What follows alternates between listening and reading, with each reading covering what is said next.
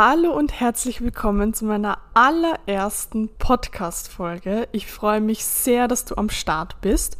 Ich möchte in dieser Folge mit dir über eines der wichtigsten Themen sprechen, und zwar über das Thema Selbstbewusstsein. Zu fast keinem Thema habe ich so viel Müll in der Coaching-Szene gehört wie zu diesem und deshalb möchte ich dir erklären, wie ich zu diesem Thema stehe und was für mich in der Realität funktioniert hat. Bevor wir in die Folge starten, möchte ich dich darum bitten, dass du den Podcast abonnierst und ihm eine 5-Sterne-Bewertung auf Apple und Spotify dalässt, wenn dir die Folge gefallen hat. In diesem Sinne wünsche ich dir viel Spaß beim Zuhören und viele neue Erkenntnisse.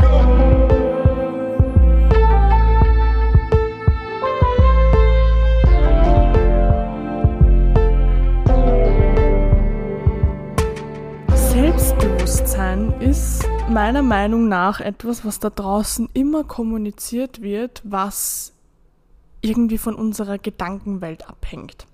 Was ja an sich auch stimmt. Aber wir als Mensch bestehen ja aus viel mehr Ebenen als nur die rein mentale Ebene. Also wir haben ja die mentale Ebene, die emotionale Ebene, die energetische Ebene und dann unsere Handlung, das, was wir tun.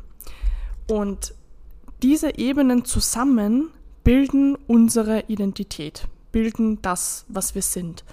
Und wenn wir jetzt ein Problem haben, egal ob das jetzt ist auf einer körperlichen Ebene oder wirklich, dass wir irgendwelche Konditionierungen haben, dass wir irgendwelche Glaubenssätze haben, dann hilft das nicht, wenn man rein an einer Ebene arbeitet. Genauso wenig wie es hilft, dass man auf der körperlichen Ebene arbeitet, wenn man ein körperliches Problem hat, hilft auch nicht, wenn man ein mentales Problem hat, dass man auf der mentalen Ebene arbeitet. Also es müssen und sollen immer alle Ebenen einbezogen werden, dass wir auch wirklich eine Veränderung erfahren. Weil sonst drehen wir uns einfach nur im Kreis und fragen uns, warum wir nicht vorankommen.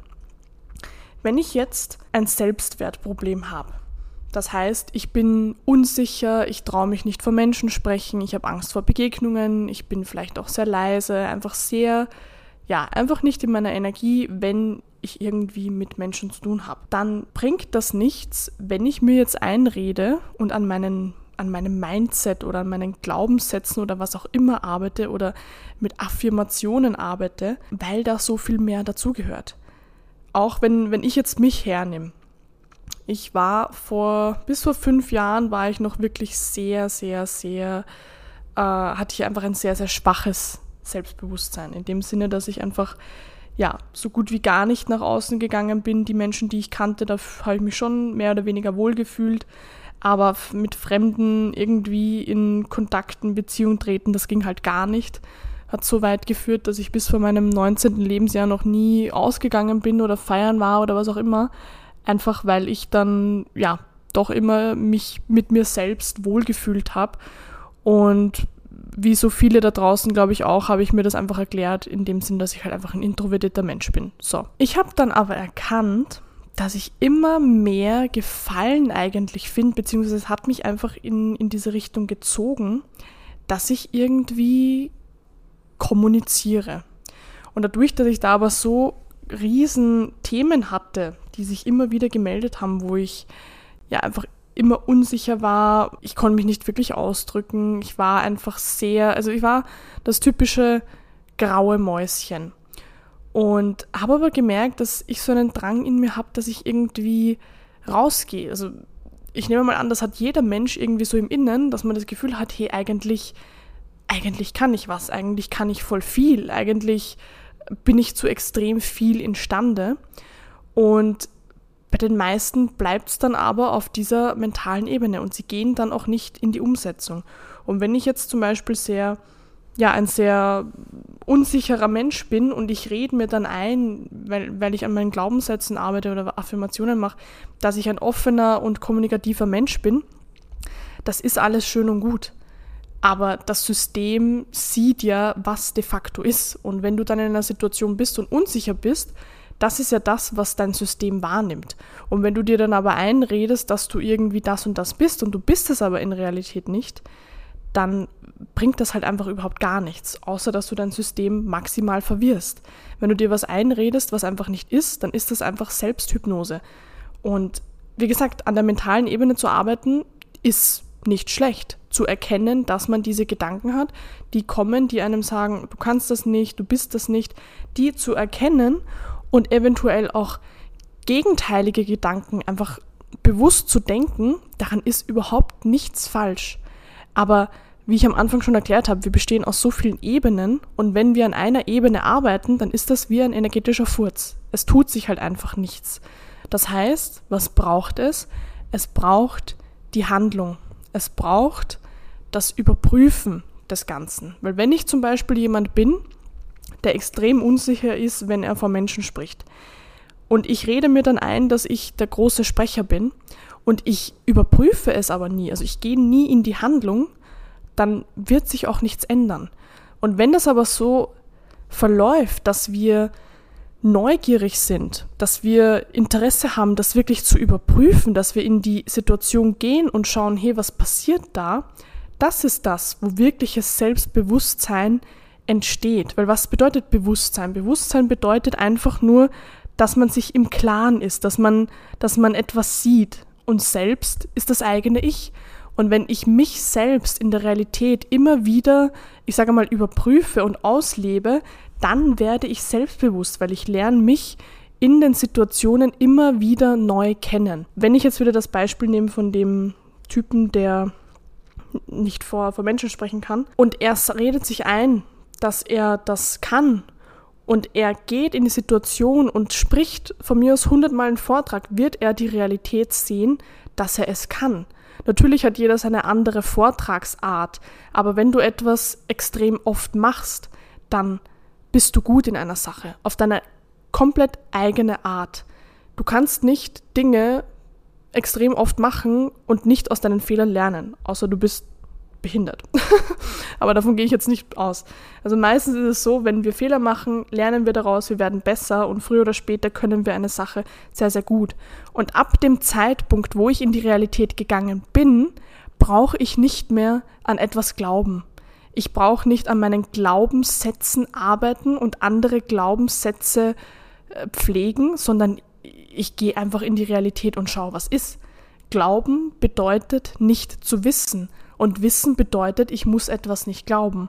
So, das heißt, an sich selbst glauben muss ich ja nur dann, wenn ich nicht weiß, ob ich etwas kann. So, natürlich, wie gesagt, an sich selbst glauben ist nicht schlecht, wenn es dazu führt, dass man neugierig ist und in die Überprüfung geht und schaut, hey, kann ich das wirklich? Weil da lernen wir uns kennen und da lösen wir Glaubenssätze, weil wenn ich glaube, dass ich etwas nicht kann, ich gehe in die Realität und ich kann es, dann brauche ich nichts glauben. Ja, das ist, wie soll ich sagen, keine schöne, beliebte Ansicht. Das ist mir komplett bewusst, weil es darauf hinläuft, dass wir uns unseren Ängsten stellen müssen und nicht in unserem stillen Kämmerlein meditieren und irgendwie uns sagen, dass ja alles gut ist, sondern wir müssen raus in die Welt gehen und die Dinge überprüfen. Und wenn du die Dinge überprüfst, lernst du dich kennen und du bekommst Selbstbewusstsein.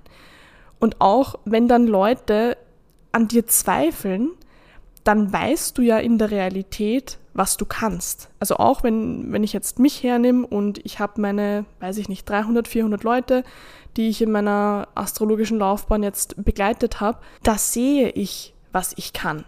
Wenn jetzt jemand zu mir kommt und sagt, Iris Astrologie ist Kacke und ich habe 100, 200 Leute, die sagen, Iris, mein Leben hat sich komplett verändert, dann wird mich das nicht aus meiner Bahn werfen, weil ich bin mir bewusst darüber, was die Astrologie kann und was ich kann.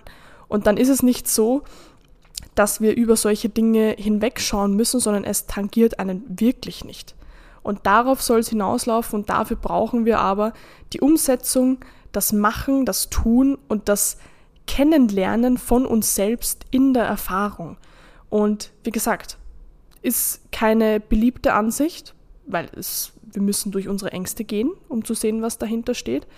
Aber ich kann euch sagen, es ist eine kugelsichere Methode, dass ihr Selbstliebe, Selbstbewusstsein entwickelt und das nicht aufgrund von irgendwelchen Hypnosen, sondern weil es wirklich fundamental wächst. Und wichtig ist auch nochmal zu sagen, alles, was in der Natur wächst, und da gehören wir dazu, wächst langsam und konstant.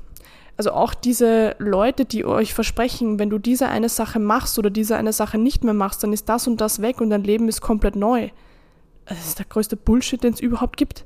Es gibt diesen Punkt nicht, wo alles anders ist. Natürlich haben wir in unserem Leben gewisse Erkenntnisse, die gewisse Veränderungen einleiten. Aber dieser Punkt, wo man sagt, hey, wenn du das und das machst, dann bist du selbstbewusst, das gibt's nicht. Das Leben ist ein Prozess und wir entwickeln uns hin zur Perfektion.